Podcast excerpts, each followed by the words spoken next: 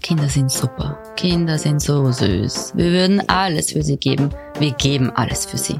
Unsere Liebe, unsere Geduld, unsere Privatsphäre am Klo. Aber irgendwann reicht's dann, wenn der Kaffee zum dritten Mal kalt wird, die To-Do-Liste bis zum verdreckten Küchenboden reicht und kein einziger Punkt darauf irgendetwas mit Me-Time oder einer heißen Dusche zu tun hat. Dann kommt Mutti schon einmal an den Rand des Familienwahnsinns. Ich bin Ivana, Mutter von zwei Kleinkindern. Der Rest ist Drama. Willkommen bei Mutti ist kaputt.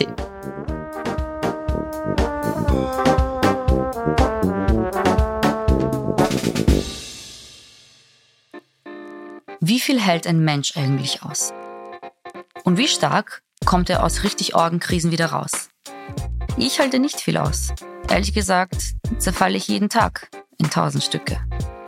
Wegen der Morgenroutine, wegen der Abendroutine, weil es wieder ausschaut in der ganzen Wohnung, nachdem ich fünf Stunden geputzt habe. Also ziemlich harmlose Sachen eigentlich. Elternschaft ist ein Knochenjob. Herausfordernd genug, mitten in der Nacht mit 40 Grad Fieber ins Krankenhaus zu düsen, immer wieder aufs Neue, spielerisch den pädagogischen Zugang auf Augenhöhe zu suchen, um einfach begreiflich zu machen, dass die sechste Paw Patrol Folge keine gute Idee ist. Genauso wenig wie der Schlecker oder sonst irgendwas Süßes zum Frühstück. Oder dem kleinen Bruder in den Rücken zu boxen, weil er einfach nur blöd ist. Wie viel hält ein Mensch aus, wenn er muss? Wenn es nicht um Bildschirmzeit geht oder zu viel Zucker. Wenn man sich als Mutter an ganz anderen Dingen messen muss. Ein Kind ganz alleine großziehen, weil der Ehemann gewalttätig war, später auch als Vater. Weil man häusliche Gewalt aus der Kindheit schon kannte sich also sehr lange normal anfühlte. Wie viel hält ein Mensch aus, wenn er diesen Punkt erreicht und sagt, okay, stopp, so geht's nicht weiter, ich muss da raus. Floretta Bennett hat sehr vieles ausgehalten. Sie hat sich mit ihrem Sohn aus einer gewaltsamen Beziehung befreit, aus alten Mustern und Rollenbildern und vom Gedanken, dass die eigenen Eltern immer recht haben. Ich musste einfach wie eine Löwin kämpfen, sagt die Sozialpädagogin und Integrationscoach heute. Ich bin als Siegerin daraus, sagt Filoretta über sich selbst. Ich bin kein Opfer. Viele andere Frauen kämpfen immer noch, halten immer noch sehr vieles, zu vieles aus. Und genau für diese Frauen will Filoretta ein Vorbild sein.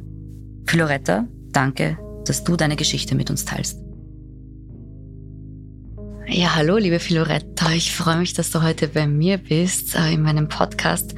Und ja, ich habe vorhin schon angekündigt, heute ist, ähm, ich verwende diesen Begriff zwar gar nicht gerne, aber wenn es auf jemanden passt, dann auf Frauen wie dich.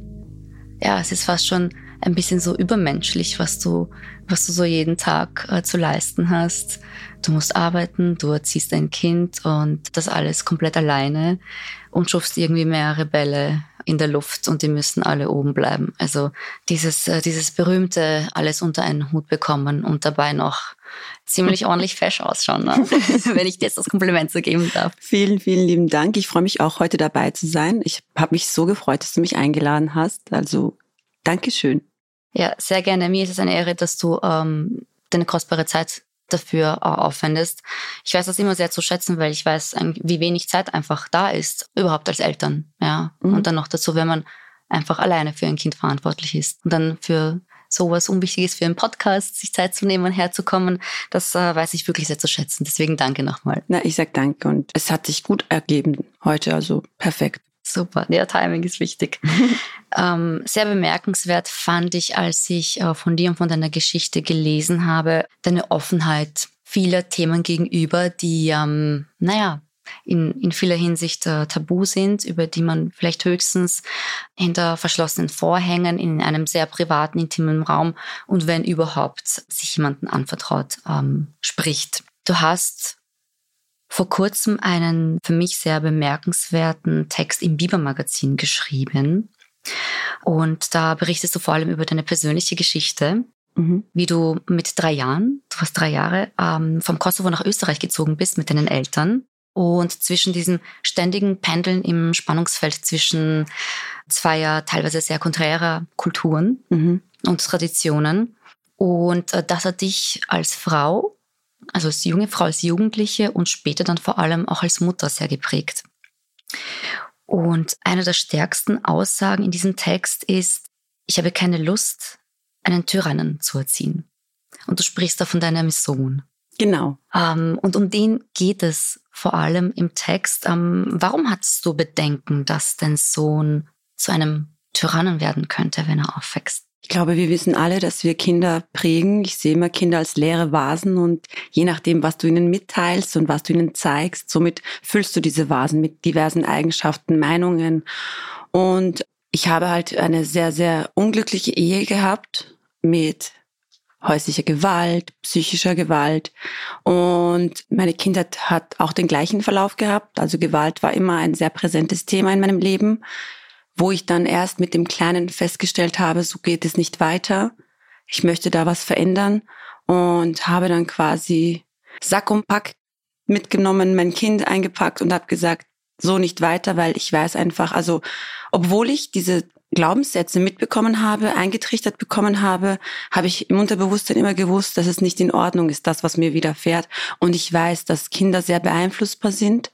Und mein Ziel ist es einfach, auch weiterhin meinem Kind die Möglichkeit zu geben, sich zu entfalten und nicht nur von negativen Aspekten in seinem Leben beeinflussen zu lassen. Mhm. Und ähm, das war ein sehr, sehr schwieriger Schritt für mich. Vor allem ein halbes Jahr lang im Frauenhaus mit dem Kind, dann zurück in die Wohnung, neu starten, kein guter Verlauf gewesen, wieder alles zusammenpacken, mit Kind nach Wien ziehen und in Wien von Null an beginnen, aber heute sehe ich einfach, äh, es war der richtige Weg. Wenn ich mein Kind anschaue, seine Haltung zu diversen Themen geben mir diesen Zuspruch, dass ich das alles richtig gemacht habe, egal wie steinig der Weg bis heute und wahrscheinlich noch weiterhin verlaufen wird, ist es der richtige. Und ich habe lieber ein paar kleinere Brocken vor mir, die ich wegschubsen kann und somit meinem Kind einen schöneren, ebenen Weg zu bieten, als dass ich die ganz großen Felsen habe und nicht weiterkomme. Und die großen Felsen sind einfach in einer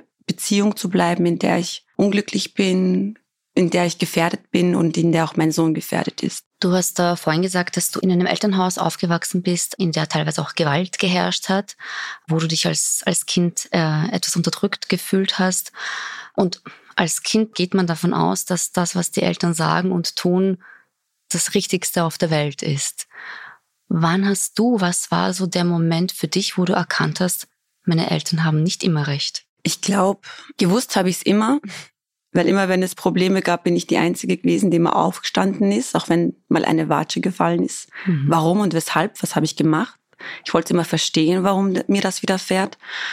Aber so richtig durch, also dieser richtige dieses richtige Wissen war erst so mit 16, 17, wo ich dann in Wien, weil ich war in der Zwischenzeit in Wien in der Schule, habe immer gependelt zwischen Niederösterreich und Wien und also das davor in Niederösterreich gewohnt? Genau, in Niederösterreich mhm. habe ich gewohnt und dann habe ich, in Wien war ich, wie gesagt, meine weiterführende Schule und da hatte ich einfach mehr Kontakt mit anderen Mädels. Wir haben uns ausgetauscht. Ich habe gehört, wie es bei denen zu Hause läuft. Davor habe ich mich ja nie getraut, das, was zu Hause passiert, mit Freundinnen zu teilen. Geschweige denn davon, dass ich sowieso keine wirkliche Freundin der Volksschule hatte. Aber, äh, oder Hauptschule nicht wirklich, aber weniger halt, aber trotzdem halt niemanden, dem du dich wirklich anvertrauen kannst. Und erst in Wien und mit dem Älterwerden kam dieses Vertrauen zu mir selbst, dass es nicht stimmt, dass was passiert. Und dennoch bist du danach in eine Beziehung geschlittert oder warst in einer Beziehung äh, mit einem Mann, wo dir wieder Gewalt äh, widerfahren ist. Genau, ähm, ich glaube, weil ich halt das gesagt habe, mhm. wir lassen uns ja prägen von unserer Familie, mhm. von unserer Umgebung. Also mhm. es muss ja gar nicht die Familie sein, es mhm. kann auch äh, Freunde der Familie und so weiter sein. Und ich habe es gelernt, dass man dem Mann zu gehorchen hat, äh, den Älteren zu gehorchen hat, sich selbst eigentlich gar nicht wahrnimmt als Mensch, sondern einfach als Objekt, das eine Leistung zu erbringen hat, sei es dem Mann zu dienen, hört sich gerade sehr schlimm an, aber das ist jetzt ganz einfach erklärt, dem mhm. Mann zu dienen, der Familie des Mannes zu dienen. Du bist nur ein Gegenstand, der von einem Ort zum anderen weitergereicht wird. Das ist halt so dieses kulturelle, diese Kultur, kulturelle Vorstellung von einer Ehefrau.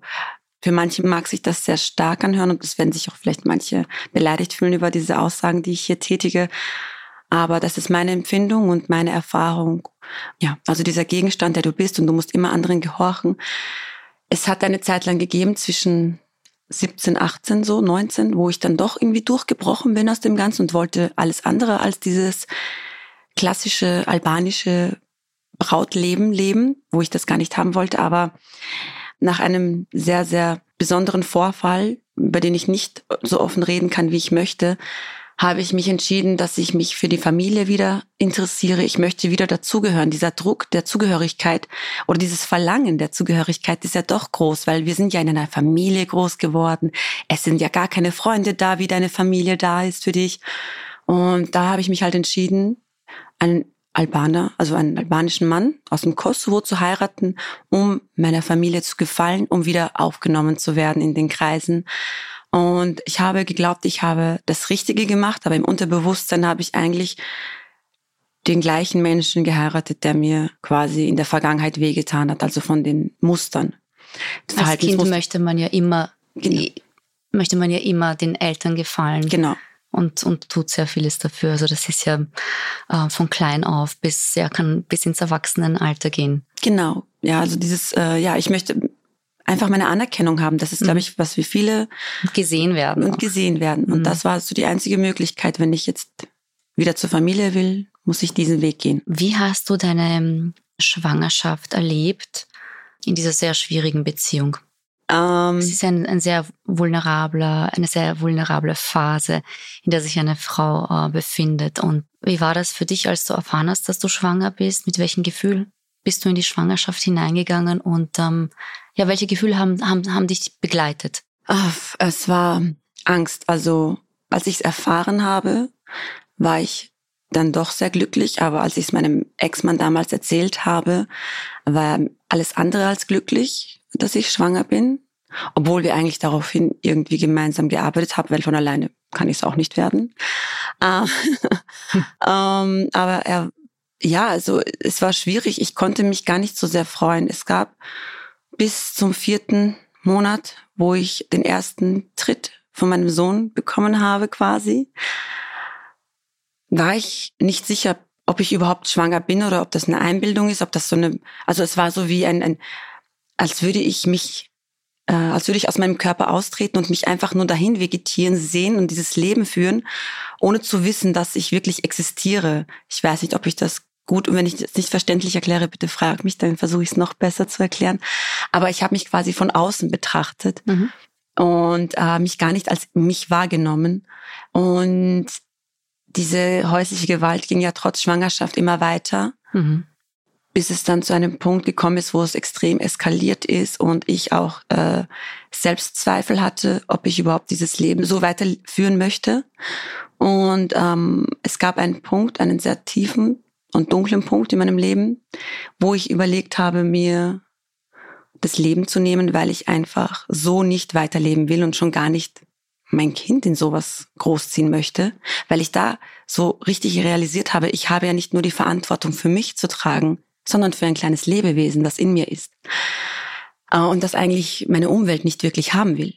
Und wie gesagt, dann ab dem vierten Monat hat mein Sohn den ersten Tritt gemacht. Und das war dann so jetzt muss ich kämpfen. Er will ja leben. Das war so, ich habe mich dann sehr, sehr auseinandergesetzt mit meinem Baby, dass ich quasi, also mit meinem Fötus. Ich habe halt mit ihm so quasi kommuniziert, wie wir schwanger, also jede schwangere Frau liebt es ja, den Bauch zu streicheln und zu pisacken quasi, dass es man da drückt, dann drückt da drüben das Fußchen und so weiter oder der Popsch und so. Und habe mich wirklich dann nur noch auf meine Schwangerschaft fixiert. Also ab dem vierten Monat war ich so eine richtig glückliche Frau. Und auch wenn im Hintergrund trotzdem mein Ex-Mann sehr brutal war in seinem Verhalten mir gegenüber, habe ich es nicht mehr so wahrgenommen, dieses Brutale, sondern ich war wirklich nur noch für mich und mein Kind da.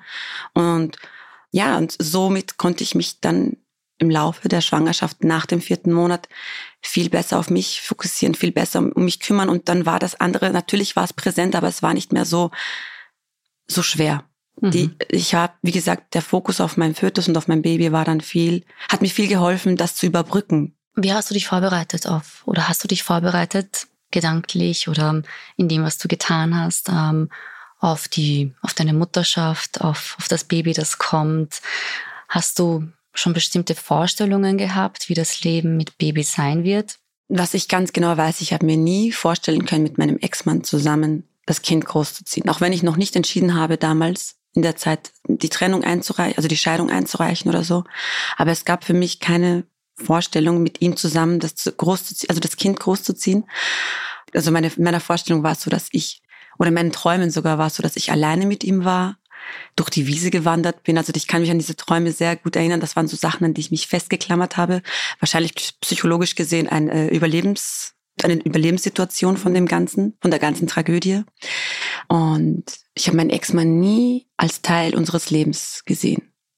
Dann war der Kleine fünf Monate alt und da gab es eine riesengroße Auseinandersetzung mit seiner Familie und mit ihm wo ich dann, wo wir im Kosovo waren und wo ich dann entschieden habe, so, hier ziehe ich die Reißleine, aber mhm. richtig, also nicht so wie die vorherigen Male, die ich es versucht habe, sondern hier gibt's kein Zurück mehr. Bin nach Österreich gekommen, direkt zum Gericht, habe die Scheidung eingereicht, habe die Wegweisung einge eingereicht und seitdem, vor elf Jahren, im November, bin ich frei, mehr oder weniger, aber frei von der Brutalität, die ich mein Leben lang bis zum 25. Lebensjahr mitbekommen habe, sei es familiär, sei es Umgebung, sei es Ex-Mann. Also losgelöst oder freigekommen von, von den Mustern aus dem Elternhaus? Auch die Muster aus dem Elternhaus, aber mhm. auch die Muster, also und das, dieses Brutale natürlich, die Muster, das war ja auch so mhm. der Kernpunkt, um mhm. Freiheit zu gelangen, einfach in dieser Bubble, in der du groß geworden bist, mhm. einfach zu, zu durchbrechen, diese zu durchbrechen. Mittlerweile ist dein dein kleiner Sohn schon etwas größer, mhm. ist groß geworden. Er ist, glaube ich, elf Jahre alt. Genau. Elf Jahre alt. Und ähm, ja, wie gut gelingt es dir denn, äh, aus ihm ja alles andere als einen Tyrannen zu machen? Wie siehst du dich als Mutter in deiner Erziehung? Was ist dir wichtig? Also ich sehe mich jetzt überhaupt nicht als gute Mutter oder dieses perfekte Mutter, was gesellschaftlich ja von uns abverlangt wird, so aufgeben, unser Leben aufgeben, für unser Kinderdasein und nur noch die Kinder an erster Stelle stellen. Gar nicht. Im Gegenteil, ich habe so eine eigene Philosophie und zwar erst komme ich und dann kommt mein Kind. Mhm. Und in dem Sinne so erst, wenn es mir gut geht, kann es ihm gut gehen. Es ist nicht leicht. Mein Sohn hat einen Dickschädel, so gut Deutsch. Was ich halt schon eingebracht habe, und das kann ich vielen empfehlen, die vielleicht äh, ein bisschen strugglen. Mein Sohn geht zur Therapie. Das wird vom Jugendamt unterstützt. Mhm. Der kriegt jetzt schon Therapiestunden, eigentlich auch schon seit drei Jahren. Und jetzt, also wir haben gleichzeitig quasi mit Therapie vor drei Jahren angefangen. Aufgrund der Geschichte. Auch. Aufgrund unserer Vorgeschichte, mhm. weil auch in der Schwangerschaft, wie viele wissen, kannst du ja Traumata weitergeben. Mhm.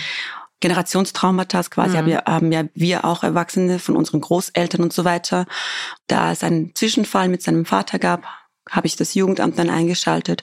Und so in dem Sinne kommt jetzt halt seine Therapiestunden und ich meine. Und ich muss sagen, die letzten drei Jahre davor hat es gut funktioniert, weil es funktionieren musste irgendwie. Jetzt funktioniert es viel besser mit der Erziehung und weil ich offener mit ihm reden kann und er auch mehr Vertrauen mir gegenüber hat, weil wir einfach einen Weg gefunden haben zu kommunizieren. Man darf nicht vergessen, ich habe viel negative äh, Erfahrungen mit Männern gemacht. Und dann siehe da, ich bekomme noch dazu ein männliches Kind. Also ein, mm. das war jetzt nicht so leicht zu akzeptieren. Mm. Also im Unterbewusstsein, sicher als Mutter liebst du ja dein Kind, aber im Unterbewusstsein gab es viele Triggerpunkte. Mm.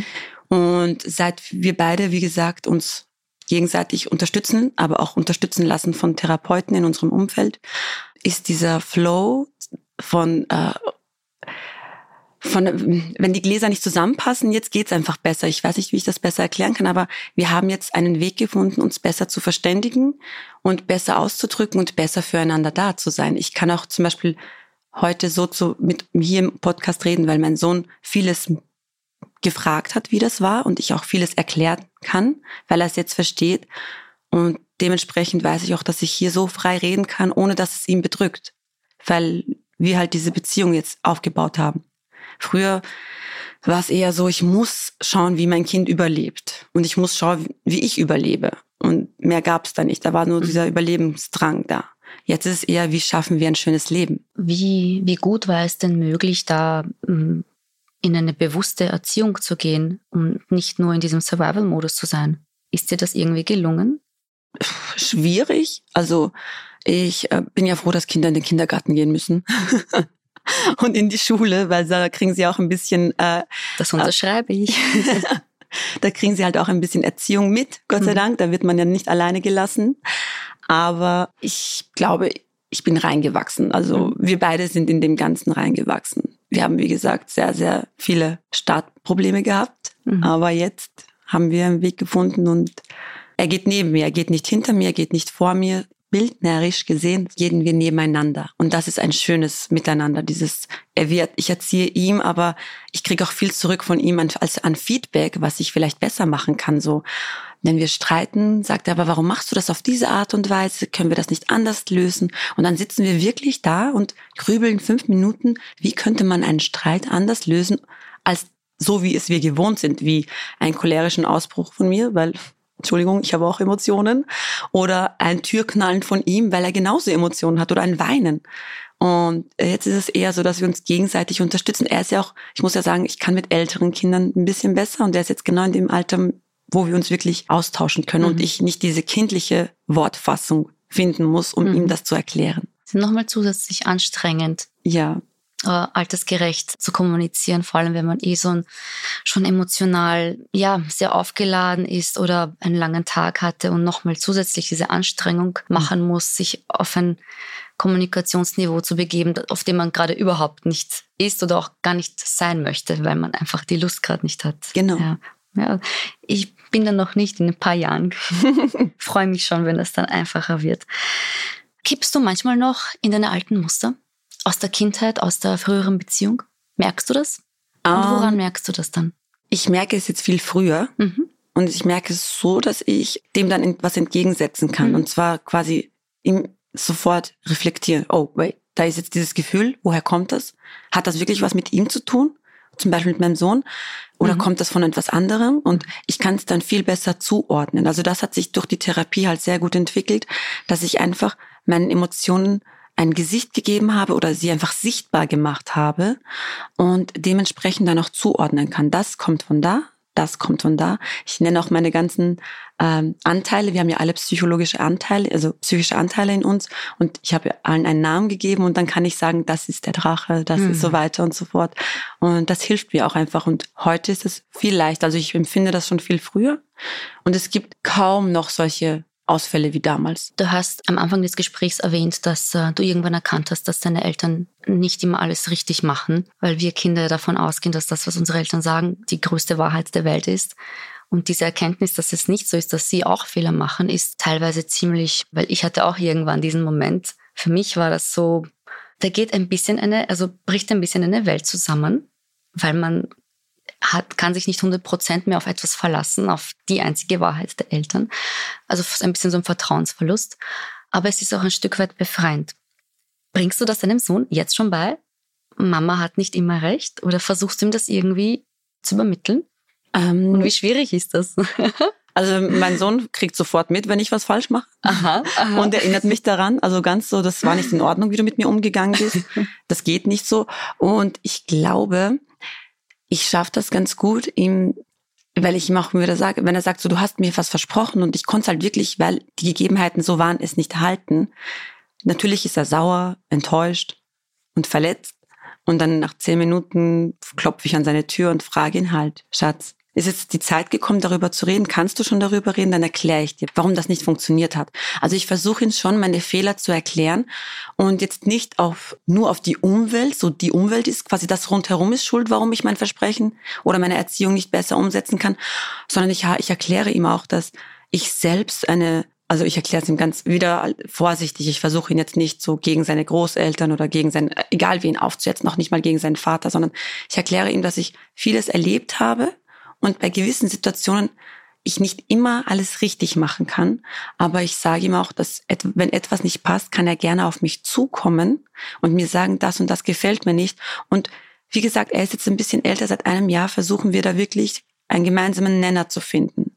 Und ich bin so dankbar, dass mein Sohn, ich, ich habe noch nie ein Kind erlebt, oder ich habe in, in meinem Umfeld, das so offen mit seinem Elternteil umgeht, wie mein Kind mit mir, dass er seine Emotionen mit mir teilt und auch Fragen stellt, die ich nie hätte meinen Eltern fragen können. Also mhm. ich glaube, wir haben da echt uns gut gemausert, aber durch die gegenseitige Unterstützung, ich weiß, es klingt vielleicht ein bisschen komisch, aber ja, mein Kind hat mir geholfen, der Mensch zu sein, der ich heute bin. Mhm. Bist du ähm, gerne so, wie du heute bist? Auf jeden Fall. Also ich bin, auch wenn es überheblich klingt, sehr stolz auf mich, dass ich heute so sein kann, dass ich mit ihm über vieles reden kann, was uns interessiert, was uns beide beschäftigt.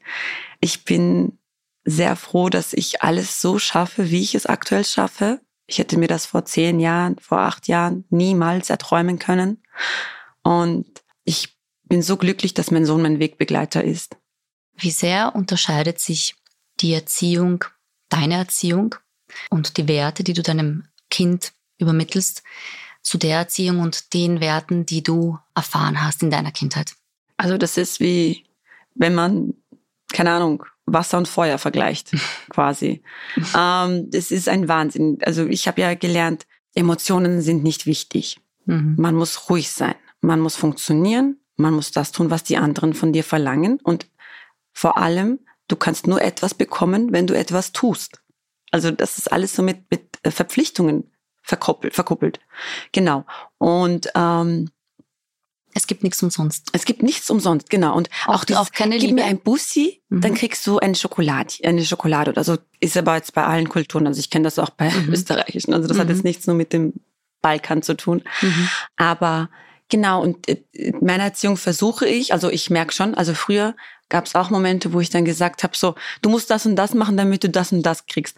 Aber nie so, dass ich sage, er muss etwas tun, was er nicht will oder was nicht gerecht ist. Wenn ich sage, bitte bring den Müll runter, dann kannst du deine 50 Cent holen, weil ich das halt ihm beibringen will, dass er ein bisschen mit Geld umgehen kann, ist es ja nicht das gleiche wie, äh, gib mir ein Bussi, wenn du eine Schokolade willst, weil das ist dann übergriffig. Also mhm. es gibt schon also ich versuche ihn schon richtig zu erziehen, aber ich versuche nicht übergriffig zu sein. Und das habe ich halt erlebt.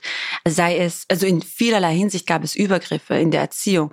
Du musst so sein, du darfst nicht so sein. Ich habe auch erlebt, ich habe einen Bruder, der da, der durfte nicht heulen, der durfte nicht äh, Emotionen zeigen. Liebe seiner Frau gegenüber oder mein Ex-Mann genauso mir gegenüber Liebe zu zeigen, war verpönt. Und das sind alles Erziehungsmuster, die ich durchbrochen habe und meinem Sohn eben schon zeige. Wir kuscheln, er kommt, er darf, weil ich es heiß finde, einfach aber, also es ist heiß, einfach neben jemandem zu schlafen.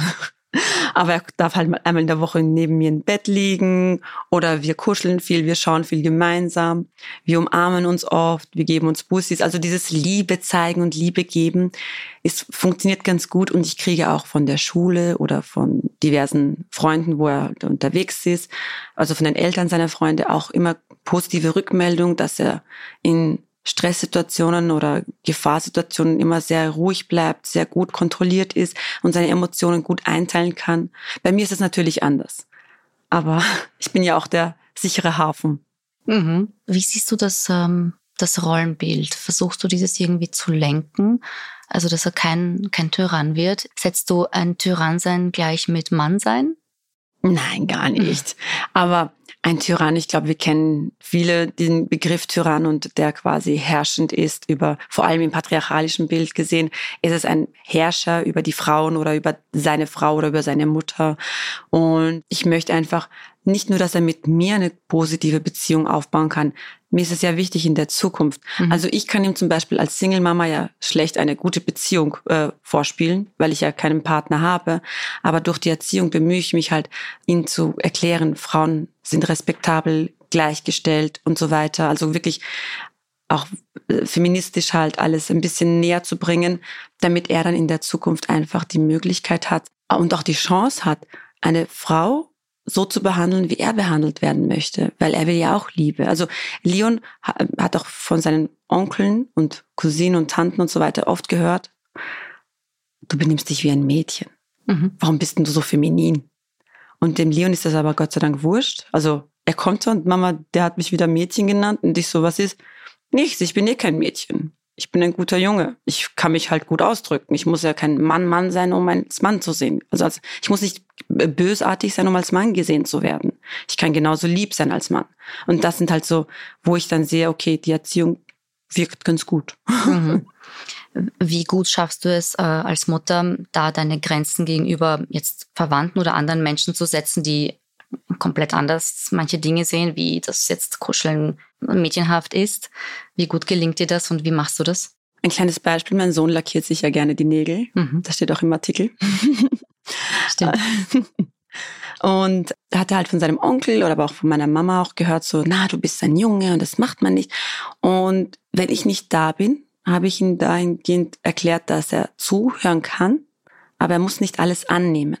Und wir gemeinsam sind so, dass ich grenze mich einfach ab von den Leuten, die mir nicht gut tun. Und auch wenn es meine Familie ist, dann sehen wir sie halt weniger. Und ich habe meine Familie ganz gut vermittelt, ohne irgendwie jetzt äh, auf die Barrikaden zu gehen, sondern wirklich mit guten Worten und das auch bei meiner Mutter geschafft. Das sind meine Erziehungsmuster, meine Erziehung, die ich bei meinem Sohn umsetzen möchte, meine Einstellung, meine Meinung, die ich ihm weitergeben möchte. Und so wie ihr eure Chancen hattet bei uns, gibt mir meine Chance bei mir. Und ich mische mich nicht bei euren Sachen ein und ihr habt bitte euch nicht auch bei meinen einzumischen. Natürlich war dann immer so die Angst, so okay, wenn ich das jetzt zu meiner Mutter sage, wer passt dann bei meinen Nachtdiensten auf ihn auf?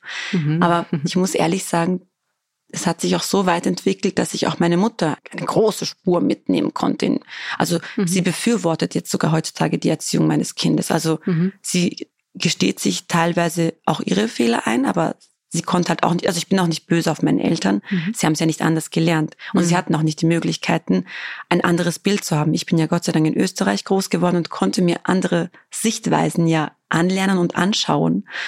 Und dementsprechend, ich habe keine Wut und keine Hass oder ich es ist einfach okay, so wie es ist. Ich habe damit abgeschlossen, aber es ist schön mit anzusehen, dass meine Mama mir so Props gibt, so gut gemacht. Dein Sohn, aus dem wird was. Und das ist für mich so Ziel erreicht. Ist dir das sehr wichtig, von deinen Eltern zu hören? Nein, gar nicht. Also ich freue mich mit meiner Mama natürlich. Es mhm. ist halt immer noch die Mama. Mit meinem Vater habe ich kaum Kontakt, dementsprechend ist es mir wurscht. Und den Leon habe ich dahingehend auch so, also das ist mein Sohn, der Leon übrigens, den habe ich dahingehend so erzogen und ihm das so erzählt, dass wenn es Menschen gibt, die etwas sagen, was ihm nicht gefällt, ist es okay einfach. Es ist gut, einfach okay zu sagen und dann so quasi die Ohren zuzuhalten und dicht zu machen. Mhm. Ist auch ein bisschen so ein Stück Heilung passiert bei dir, so mit deinem inneren Kind, diesem berühmten aus der Kindheit? Auf jeden Fall. Mhm. Also ich habe mein inneres Kind habe ich jetzt eine schöne Wiese. Ist gegeben. das das Bild? Das Bild, also mein inneres Kind war bildnerisch gesehen in einem tiefen Keller, sehr mhm. österreichisch, eingesperrt. okay, check ich's. Oh Gott. Aber wir dürfen drüber lachen. Wir gehen im Keller lachen drüber. Ja. Okay. Okay, vorbei. Ähm, also es waren halt viele Ziegelsteine um mein kleines Kind rundherum und es mhm. durfte nie frei leben. Mhm. Und also bildnerisch gesehen ist mein Kind, mein inneres Kind quasi, hat eine riesen Wiese, hat einen schönen Baum, wo eine Schaukel dran ist und genießt einfach sein Leben. Schönes Bild. und jetzt spielt es mit deinem Kind. Genau. Ball auf der Wiese. Das hört sich alles wahnsinnig anstrengend an, was du durchgemacht hast, auch diesen ganzen Prozess. Wie viel Mut und Kraft kostet es dich heute so offen über dein Leben und deine Story zu erzählen? Ich habe es zum Alltag gemacht, mhm. weil es ein Teil von mir ist, weil ich sehe das auch als Tabuthema. Man, auch im, also in der österreichischen Gesellschaft mhm. reden wir nicht über Privates. Uns geht es gut nach außen. Das ist in jeder Gesellschaft, glaube ich, sehr wichtig. Der eigene Müll wird nur vor der eigenen Tür zusammengekehrt quasi. Für mich ist es alltäglich, dass ich darüber rede, weil es erstens zum Heilungsprozess geführt hat, dass mhm. ich es ausspreche, wie es mir geht. Und meine Mitmenschen, die es vielleicht nicht hören können, das respektiere ich auch, wenn sie sagen, du, mir ist das zu viel, können wir das Thema lassen, bin ich voll dabei, weil manchmal verliere ich mich in meinen Erzählungen, wenn es halt gewisse Themen gibt, die gerade aufgegriffen werden. Aber es ist eher ein, ein, ein gutes Öl für den Motor des Lebens. So kann ich es nennen. Ich bin sehr bildnerisch, muss ich sagen. So, hier, visuell. ich kann es mir auch sehr gut vorstellen. Ich kann das sehr gut nachvollziehen. Wir haben ja beide Wurzeln am Balkan, ich auch. Und ich weiß, wie schwierig es ist, in der Familie über Fehler, Missstände, über Emotionen allgemein zu sprechen. Also ist immer sehr schambehaftet und am besten bleibt die Fassade immer schön glatt. Es ist auch kulturübergreifend, aber besonders halt in manchen Kulturen. Und da soll ja niemand was mitbekommen. Wie gut hält deine Familie das denn aus, nervlich, dass du so offen drüber sprichst, auch öffentlich und so eine dass das so viele mitbekommen, ne? dass das nicht in den eigenen vier Wänden bleibt. Wie geht's Ihnen damit? Also ich glaube, meine Mutter weiß nicht von vieles. Gott sei Dank. so was Mama nicht weiß, macht sie nicht heiß. Nein. Nein, mein Vater weiß von gar nichts, glaube ich. Aber auch wenn er es wüsste, ist mir seine Anteilnahme dahingehend relativ, also nicht wichtig für mich. Und meine Geschwister, teilweise finden sie es cool, was ich mache. Und teilweise ignorieren sie es einfach, weil es auch okay ist. Ich glaube, was ich geschaffen habe im Thema, also in der Familie, ist einfach, für mich ist es unwichtig, ob sie mich unterstützen oder nicht, weil ich einfach sehr, sehr selbstständig bin. Natürlich gibt es, also meine Mutter als Person ist mir schon wichtig. Mhm. Aber ihre Meinung hat nicht mehr so viel Gewicht. Genauso äh, wie das die Meinung meiner Schwester oder von meinem Bruder. Wenn die Meinung nicht dem entspricht, was ich für richtig halte, ist es für mich einfacher, einfach diese Sachen zu ignorieren. Und also wir dis diskutieren das auch gerne aus, wenn es sein muss oder wenn das die andere Person möchte. Ich glaube, dass sie ganz gut mitkommen. Wir hatten eine Phase, wo wir alle nicht miteinander geredet haben, aber das hat sich total so wie auf jeder Familie. Genau, genau wie überall und das hat sich aufgelöst und also ich muss sagen, es der Teil, der zu mir steht von meiner Familie, das sind stille Befürworter äh, von dem, was ich mache. Also äh, meine Mutter freut sich eigentlich, dass ich äh, einen Artikel geschrieben habe, auch wenn sie nicht wirklich lesen kann. Und sie hat mich zwar gefragt, worum es geht, ich habe sie dann erklärt. Meine Schwester hat ihn gelesen, hat sich auch gefreut. Ich hoffe auch, dass ich sie damit ein bisschen beeinflussen kann. Oder auch mein Bruder, der es auch gelesen hat. Und das sind so stille Befürworter. Sie laufen jetzt nicht mit Fahnen herum, so wuhu, aber sie sind da und mhm. ich, das reicht mir vollkommen. Und sie sind, und wenn sie still sind und keine Meinung abgeben, ist es für mich sowieso alles dann noch viel besser. Mhm.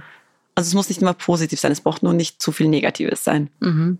Also auch nicht so viele Kommentare. Genau. Du arbeitest als diplomierte Sozialberaterin, Begleiterin, Begleiterin ja. diplomierte Sozialbegleiterin und du bist auch Integrationscoachin. Genau. Ähm, wie sehr prägt deinen Beruf deine eigene Geschichte?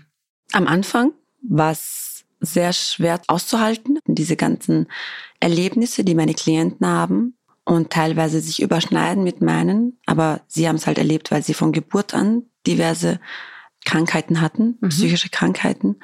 Dementsprechend haben sie es viel schwerer gehabt als ich quasi zu fliehen, weil sie halt belastet sind schon mit ihren mit ihren besonderen Bedürfnissen, um das einfach so schön darzustellen. Erklär mal, wie sieht dein Berufsalltag genau aus? Wie begleitest du da Menschen in schwierigen Situationen? Naja, die die haben halt genauso Traumata. Mhm. Durch die Traumata haben sich bei manchen Borderline entwickelt, aber mhm. auch paranoide Schizophrenie, ADHS. Und ich rede jetzt nicht von, es gibt ja von jeder Krankheit ein Level an Ausprägung. Mhm. Und bei uns sind halt die Klienten so mit der höchsten Ausprägung. Mhm. Also schwerster Grad von Borderline, schwerster Grad von paranoide Schizophrenie. Und wenn sie nicht medikamentös behandelt werden, gibt es nur Psychosen oder Ausbrüche quasi. Und meine Arbeit ist es, sie zu resozialisieren, ihnen zu zeigen, mit ihnen ins Kino zu gehen, ihnen zu zeigen, wie man Wäsche wäscht, wie man die Wäsche aufhängt, sie zu unterstützen, wie man die Wohnung aufräumt, beim Einkaufen unterstützen, zu den Ärzten zu gehen, ihnen zuzuhören, mit ihnen zu lachen, mit ihnen zu weinen, mit ihnen auch zu streiten. Es gibt auch Ausnahmesituationen, wo man angegriffen wird, weil halt die Psychose Überhand gewinnt und das auch auszuhalten. Und in dem Fall ist es nicht so mit mir ich kann von meinem Beruf nicht einfach ein Hackerl machen und gehen. Ich meine, ich könnte schon und kündigen und gehen, aber das sind so, in dem Beruf muss ich eher standhalten und schauen, ob ich es aushalte. Natürlich nur soweit ich kann. Es zwingt mich keiner dazu. Das ist meine eigene Entscheidung. Aber das sind so, ich glaube, das ist so im Unterbewusstsein ein, ein, es wirkt auch irgendwie etwas Positives aus in mir, weil ich dann einfach diese Leute, mit denen ich arbeite, die werden ja es wenden sich ihnen gegenüber die Menschen ja immer sehr schnell ab. Mhm. Und wenn man es schafft, da zu bleiben, dann haben sie weniger Enttäuschung in ihrem Leben und dann bildet sich ein größeres Vertrauen zueinander auf und sie lernen dann auch in der Gesellschaft ein bisschen Vertrauen aufzubauen. Sonst fühlen sie sich ja sehr unwohl. Sie fühlen sich beobachtet und so weiter und dementsprechend unterstützt man sie dann da mhm. quasi. Möchtest du auch durch deine persönliche Geschichte, auch deine Erfahrung äh, an häuslicher Gewalt und wie du da rausgekommen bist und auch die, ja, deine deinen eigenen Weg gegangen bist, auch als alleinerziehende Mutter. Ja, möchtest du da so eine Art Vorbild sein? Oder? Bei meinen Klienten ist es mhm. schwierig, ein Vorbild zu sein, mhm. weil sie kognitiv halt durch ihre mhm. Erkrankungen eingeschränkt sind. Aber nicht nur. Also es gibt schon Momente, wo sie dann doch so einen hellen Gedanken haben und das dann aufnehmen können. Es sind aber nur sehr minim, also sehr langsame Schritte voraus. das hat mit meiner Arbeit weniger zu tun. Mhm. Das, was ich hier mache mit dem mhm. Podcast, dass mhm. du mich eingeladen hast, mhm. mit dem Biber-Artikel, mit dem Podcast bei Gut Integriert zum Beispiel, das sind so, wo ich versuche, den Leuten mit meiner Geschichte, mit meiner Erfahrung, auch sei es häusliche Gewalt, Alleinerzieher und all diese Hürden, die ich hatte, ein bisschen aufmerksam zu machen und sie einfach an meinem Leben teilhaben zu lassen. Und vielleicht gibt es ja Überschneidungen und dann könnten sie vielleicht einen Weg finden. Vielleicht nicht gerade meinen Weg, aber vielleicht einfach nur, ah, Moment, mhm. so habe ich es ja auch erlebt. Ist mhm. das jetzt etwas Ungutes? Und dann reflektiert man einfach die Situation mhm. und fängt an zu hinterfragen. Mhm. Und das ist eigentlich so mein Ziel. Also bei der Arbeit gar nicht so sehr. Also ich arbeite schon sehr gerne und es ist aber eine ganz andere Arbeit, als was ich mhm. jetzt hier mache. Mhm. Was möchtest du Frauen und vor allem Müttern mit auf den Weg geben, die vielleicht ähm, sich gerade in einer ähnlichen Situation befinden, wie du sie damals erlebt hast? Ich möchte Ihnen einfach sagen, es gibt das Kriseninterventionszentrum, meldet, also es gibt wirklich Orte und es gibt Nummern und es gibt auf den ganzen Bushaltestellen, meldet euch. Es wird immer jemand kommen, der euch nicht glaubt, sei es die Polizei, sei es irgendwer, egal wo, aber nicht aufgeben. Die hat man und, auch nicht immer geglaubt. Nein, nicht mhm. immer. Also, also es war schwierig. Auch vor Gericht zum Beispiel habe ich erlebt, dass damals der Richter genauso gesagt hat, Frau Bennett, Sie müssen bitte mit äh, echten Wunden oder am besten mit einem Messer am Rück im Rücken kommen, dann kann ich Ihnen das abkaufen, weil ich brauche Beweise. Die Gesetzeslage ist dementsprechend so gelegt, dass ich Beweise brauche. Das waren die Sätze des Richters. Mhm. Und ich hoffe, dass das jetzt nach zehn Jahren doch etwas besser ist und Frauen mehr unterstützt werden. Oder ich sehe es teilweise, dass es ja auch ein bisschen besser geworden ist, aber dementsprechend den Frauen, denen das, denen das Gleiche widerfährt, glaubt an euch, denkt an euch, natürlich auch an eure Kinder, aber geht zu Institutionen. Man kann heimlich auch zum Jugendamt hingehen. Man kann mit denen reden. Die sind da. Sie leiten einen weiter. Es gibt viele Möglichkeiten. Und von mir aus schreibt auch mir. es gibt Möglichkeiten. Dann kann ich euch auch noch Tipps und weitere Links und was auch immer Nummern weitergeben.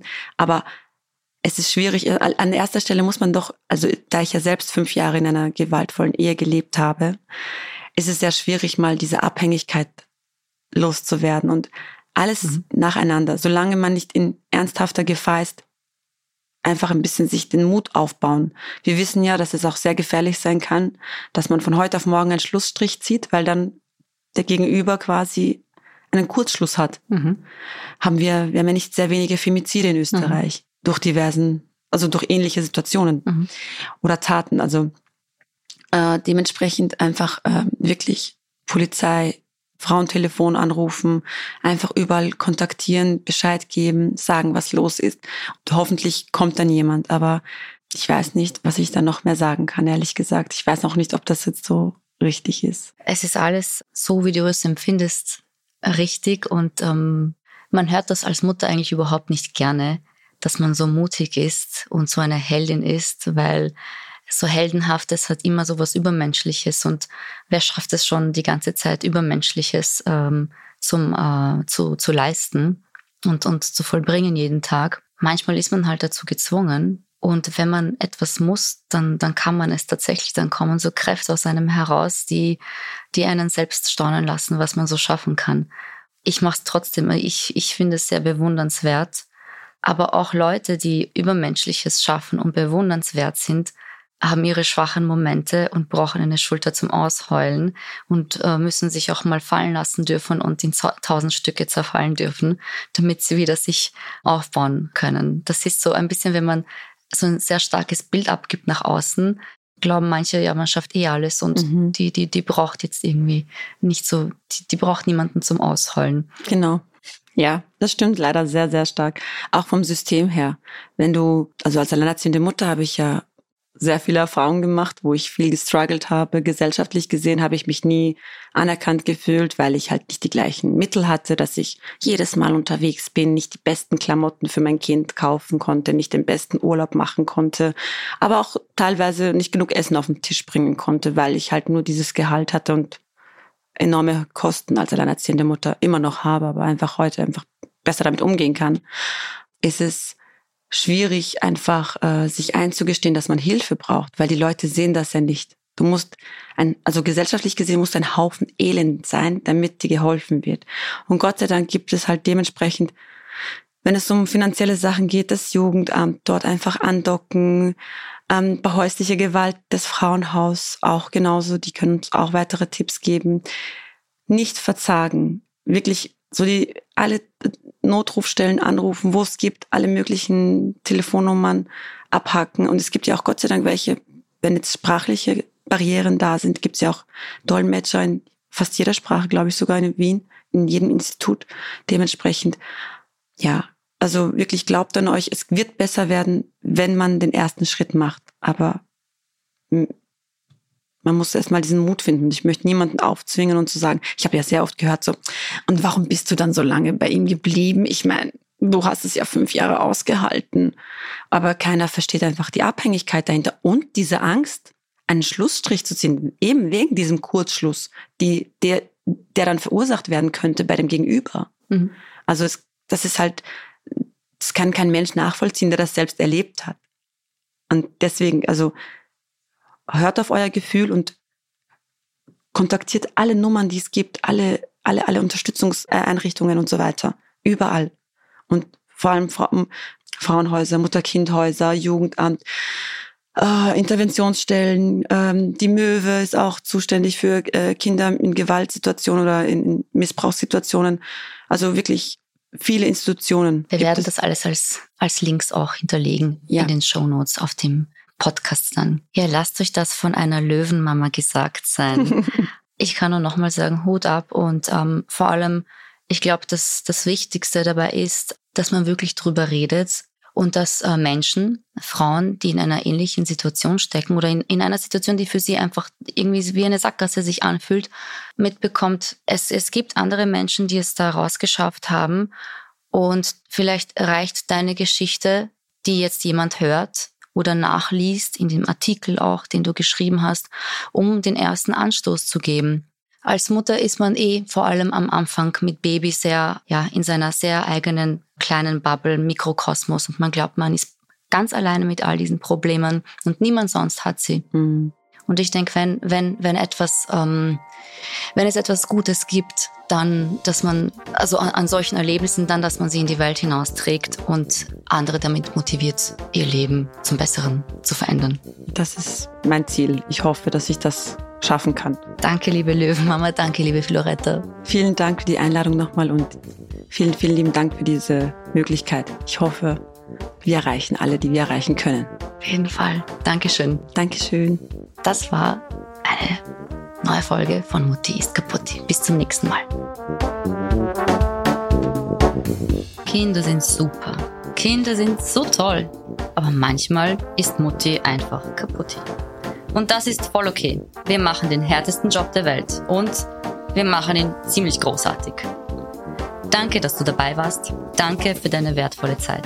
Ich weiß, du hättest sie für tausend andere Dinge nutzen können. Hör auch das nächste Mal hinein. Bussi und Chin Chin von Mutti zu Mutti. Deine Ivana.